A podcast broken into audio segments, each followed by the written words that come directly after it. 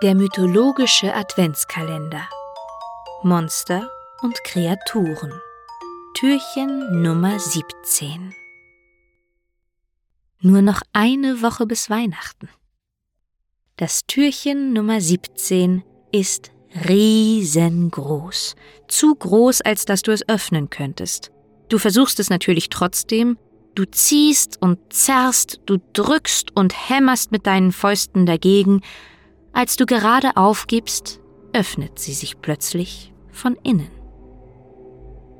Du schaust nach oben. Über dich beugen sich einige Riesen. Es sind die Gegeneis, und du hast Glück, dass sie schon gegessen haben. Jeder der Gegeneis hat sechs Arme.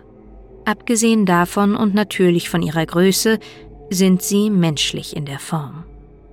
Apollonios von Rhodos erwähnt sie in seiner Argonautica, einer Geschichte, in der einige Helden, darunter auch Herakles, auf einem Schiff, der Argo, über das Mittelmeer reisen. Sicher werde ich dieses Thema hier im Podcast nochmal ausführlicher behandeln, aber hier bleiben wir gerade mal bei der Geschichte mit den Riesen. Denn in der Argonautica wird beschrieben, dass auf einer Insel in Phrygien ein Berg ist, der von den Inselbewohnern Bärenberg genannt wird. Und auf diesem Berg leben die Gegeneis, die gesetzlosen sechsarmigen Riesen. Am Bärenberg anliegend ist eine Ebene und die Inselküste. Dort lebt ein Volk, das von Poseidon abstammt die Doliones. Diese Menschen werden niemals von ihren furchterregenden Nachbarn, den Gegenes-Riesen, belästigt, weil Poseidon seine schützende Hand über sie hält.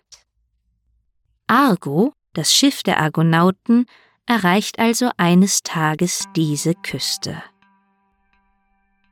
Die Doliones empfangen die Argonauten in freundlicher Stimmung, es wird gespeist und zu Bett gegangen, und am nächsten Morgen steigen einige Argonauten auf eine höher liegende Ebene, um die Weiterfahrt vorzubereiten. Von hier aus schauen sie sich schon einmal die Gewässer an, die sie bald überqueren müssen.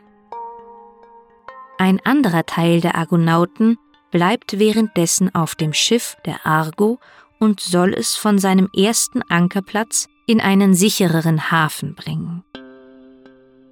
Aber als sie mit dem Schiff unterwegs sind, kommen die Gegenes-Riesen ihnen in die Quere. Mit Felsbrocken blockieren sie die Hafenmündung, in dem Versuch, die kleine Gruppe Argonauten wie wilde Tiere in eine Falle zu treiben.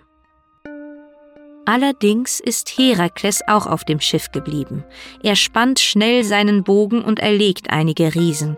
Die übrigen Gegeneis antworten, indem sie ihn mit spitzen Felsen bewerfen.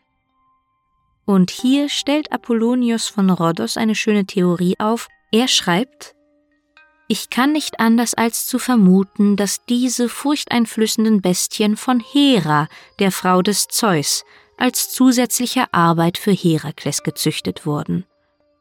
Und damit hat er vielleicht recht. Doch zurück zum Geschehen. Gerade rechtzeitig taucht der Rest der Argonauten auf, um an der Schlacht teilzunehmen. Die Gegeneis greifen mehrmals wütend an, aber die jungen Krieger sind mit ihren Speeren und Pfeilen bereit für sie, und am Ende töten sie sie alle. Wie riesiges Treibholz liegen die besiegten Gegeneis ausgestreckt am grauen Strand bei der Hafenmündung.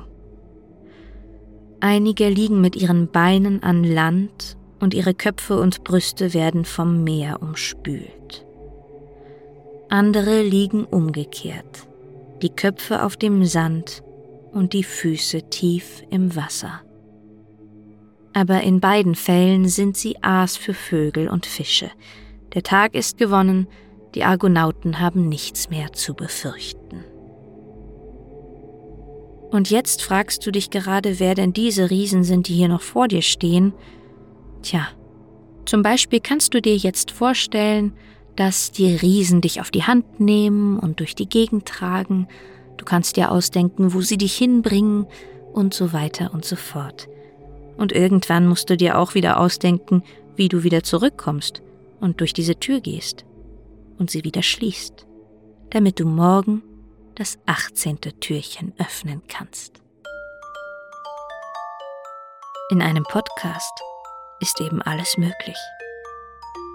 Bis morgen.